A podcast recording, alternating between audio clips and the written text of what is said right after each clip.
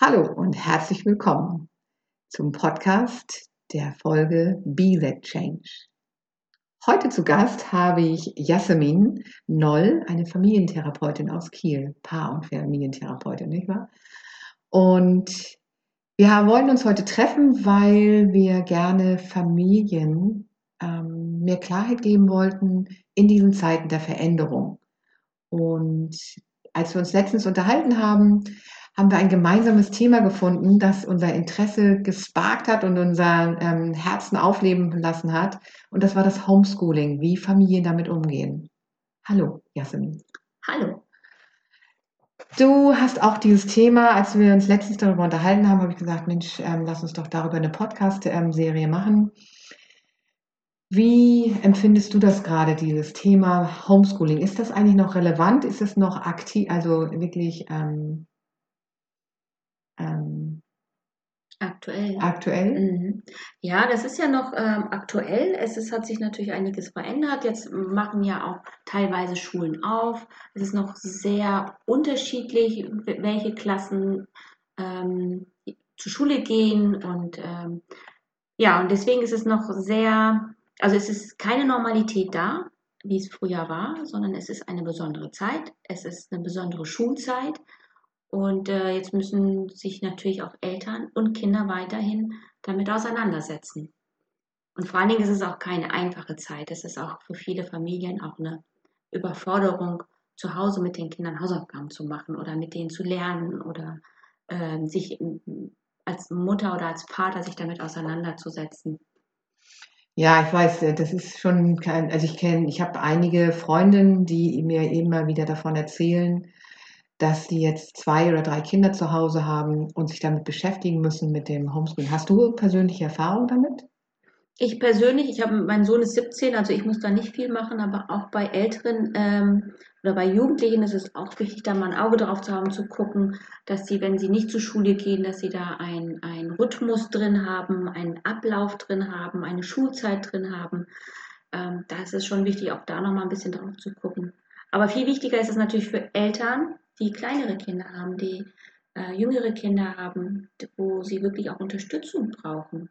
Das kann auch eine große Überforderung für die Eltern sein, weil sie das ja nicht so gewöhnt sind, mit, mit Kindern äh, die ganze Zeit äh, Hausaufgaben zu machen oder ähm, Lehr Lehr Lehrstoff durchzunehmen, weil Eltern sind ja auch keine Lehrer und das kann auch schnell zu Überforderung auf beiden Seiten kommen. Mhm. Also ich weiß, ich habe ja so ein bisschen, ähm, ich habe ja meine Kinder mal selber unterrichtet für drei Jahre. Ich habe ähm, ja, ja, habe ich habe ich schon äh, ja mitgekriegt und finde ich so super super spannend. Ja. Und ich weiß damals, es war für mich eine bewusste Entscheidung. Ich habe mich, glaube ich, dann mit einem Jahr beschäftigt. Ähm, als wir uns entschieden haben, auf dem Boot zu leben, habe ich mich also damit beschäftigt, welches Homeschooling-Programm ähm, gut ist und ich war trotzdem noch eine absolute, ein absoluter Neuling und auf dem Gebiet. Und ich weiß, als ich damals dieses große Paket erhalten habe, habe ich dieses Paket aufgemacht, wo all diese Homeschooling-Sachen drin enthalten waren. Und ich habe nur reingeguckt und habe nur gedacht, oh mein Gott, habe die Kiste schnell wieder zugemacht, weil während des Durchguckens war ich schon überfordert. Ja. Mhm. Und also daher kann ich mir das sehr, sehr gut vorstellen. Hast du denn noch ein paar gute Tipps ähm, für Eltern so an der Hand? Was auf jeden Fall wirklich wichtig ist, ist Druck rauszunehmen. Also ich kann mir natürlich vorstellen, dass Eltern da sehr unter Druck stehen, dass die Kinder unter Druck stehen, dass sie was abliefern müssen, dass Eltern Angst haben, dass ihre Kinder vielleicht nicht mitkommen können, nicht mithalten können, wenn die ähm, Schule normal wieder losgeht, was ich total natürlich nachvollziehen kann und verstehen kann, diese Sorge. Aber wichtig ist, Druck rauszunehmen. Für die Kinder, damit sie wirklich lernen oder verstehen, heißt es nicht, dass man den ganzen Tag da sitzt und irgendwelche Aufgaben lösen muss, weil Kinder können auf eine auch ganz andere Art und Weise lernen. Und daher würde ich Eltern empfehlen, wenn ein Kind nicht in dem Moment Mathe machen will oder äh, schreiben will und äh, bevor so ein Kampf entsteht, sollte man dann Cut machen und aufhören und nicht in äh, nicht in, in, äh, in Kampf, damit das nicht in Kampf ausartet. Mhm. Ja, ich weiß, damals, also wie gesagt, ich habe mich ja dann, ich war, wir waren dann auf dem Boot, meine Kinder waren sechs und sieben damals. Mhm. Und ähm, die kannten ja in Neuseeland, ähm, wir haben, sind ja von Neuseeland sozusagen aus gestartet, da waren die, die kannten also beide schon die Schule. Die waren beide schon anderthalb Jahre in der Schule, Mhm. konnten also schon ein bisschen lesen und schreiben Mhm. und auch Mathe.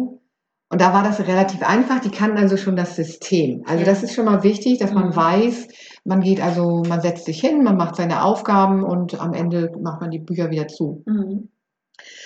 Und dann habe ich aber eine Mutter kennengelernt, die hat ihr, in Amerika ist es ja relativ groß. Wir sind also in Amerika dann ähm, die Küste runtergesegelt und in Fort Lauderdale, da habe ich jemanden kennengelernt und die hat ihre vier Kinder selber unterrichtet. Und die war in so einer Homeschooling-Gruppe drin. Und die Mhm. haben sich immer einmal die Woche getroffen. Mhm. Und schon alleine dieser Austausch zwischen Müttern in dieser Homeschooling-Zeit. Ich weiß, durch Corona ist das ein bisschen erschwert. Mhm.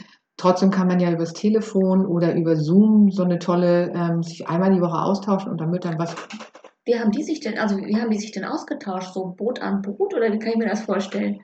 Oder auch per Ja. Telefon oder? G- na, Genau, also wenn du dann im Grunde genommen, du fährst ja irgendwann immer, du, du hast ja immer einen Hafen irgendwo, wo du dich dann triffst. Mhm. Und dann wurden eben, die eine Mutter war besonders gut in Mathematik und die hat dann mal gezeigt, den Kindern gezeigt und den Eltern gezeigt, wie sie ihre, ihre Mathematik an die Kinder Ah, ich. Mhm. Und die andere Mutter war, die, die, die war, hat früher am Theater gearbeitet und die hat mit den Kindern dann Theaterstück ah, einstudiert. sehr schön. Ja. Genau. Mhm. Und ich glaube, diese, dieses Netzwerking auch in der Corona-Zeit wäre total wichtig, dieser Mhm. Austausch untereinander, damit Mhm. man eben auch weiß, man steht nicht alleine da. Mhm. Weil sonst ist es absoluter Druck. Ja. Und dann habe ich, was ich auch eben, was du auch gerade gesagt hast, ist, da gehe ich so konform mit, diesen Druck rauszunehmen Mhm. und das mehr auf diese spielerische Art und Weise zu machen, gerade bei Kleinkindern. Ähm, bei großen Kindern ist es immer noch mal eine andere Form, Ja.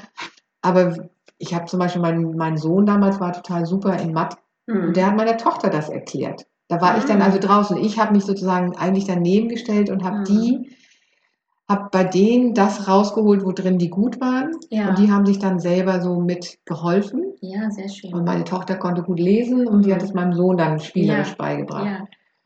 Und dann habe ich immer gedacht, jeder hat etwas in sich, was er anderen beibringen möchte. Und ähm, wenn man den Kindern sagen kann, schaut euch mal um in eurer Umgebung, wer kann was besonders gut im Bekanntenkreis und die anzuzapfen und nochmal zu fragen, kannst du mir das mal beibringen oder kannst du mir das zeigen? Also es war, das war für mich immer eine Bereicherung. So haben die Spanisch gelernt, Mhm. weil dann jemand kam, der gut Spanisch konnte, dann Mhm.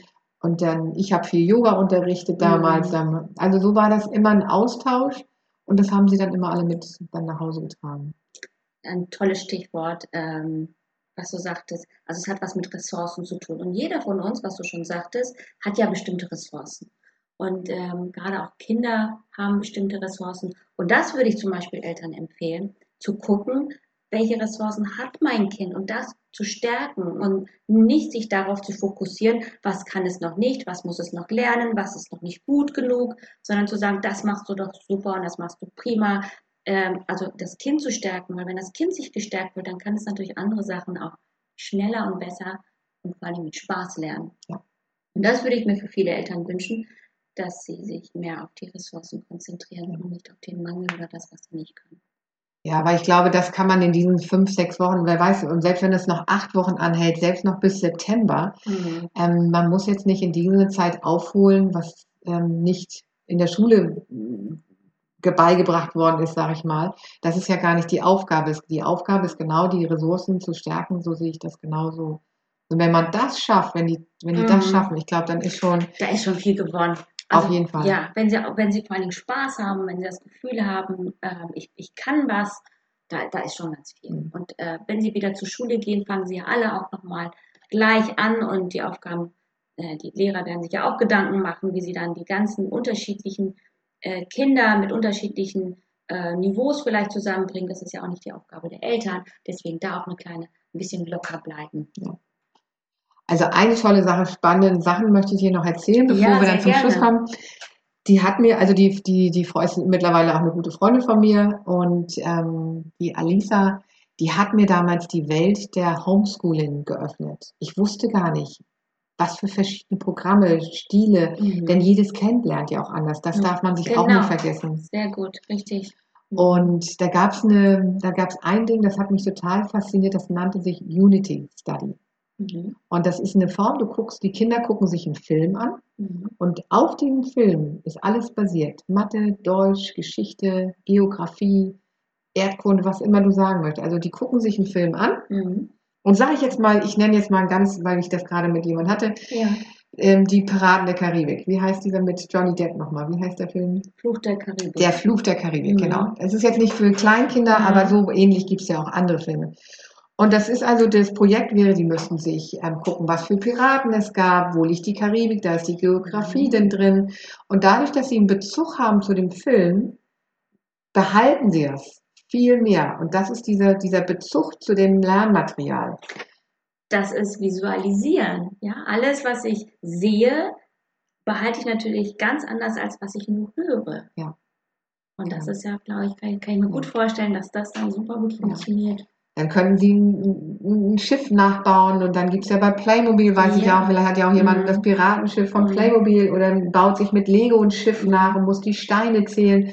Da ist Mathematik drin oder man schreibt eine kleine Geschichte über, wie man selber als Pirat sich sehen möchte. Ich glaube, das ist Kreativität ist hier angesagt. Mhm. Ganz groß Mhm. Kreativität.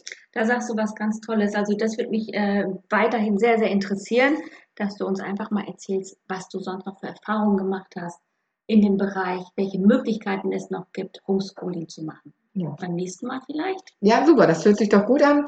Und ähm, vielleicht könnten wir auch ein paar interessante Webseiten ähm, nochmal irgendwie unter diese Serie schreiben, dass ähm, Leute, wo Leute sich erkundigen können Mhm. oder die können dich auch direkt ähm, dann ansprechen oder nachfragen oder Mhm. auch bei mir nochmal Mhm. nachfragen. Ja. Das kann auf jeden Fall. Auf jeden Fall, es lohnt sich, diesen Podcast weiter zu abonnieren. Und ähm, denn es gibt bestimmt noch weitere tolle, interessante Themen mit Jasmin und mir. ja. Danke erstmal, dass du da ja, warst. Danke, danke auch. Eine absolute Freude. Mhm. Und ähm, ich würde mich auch, ähm, ich könnte mich mit dir mit den ganzen Tag unterhalten. Ich glaube, Das machen wir bestimmt noch.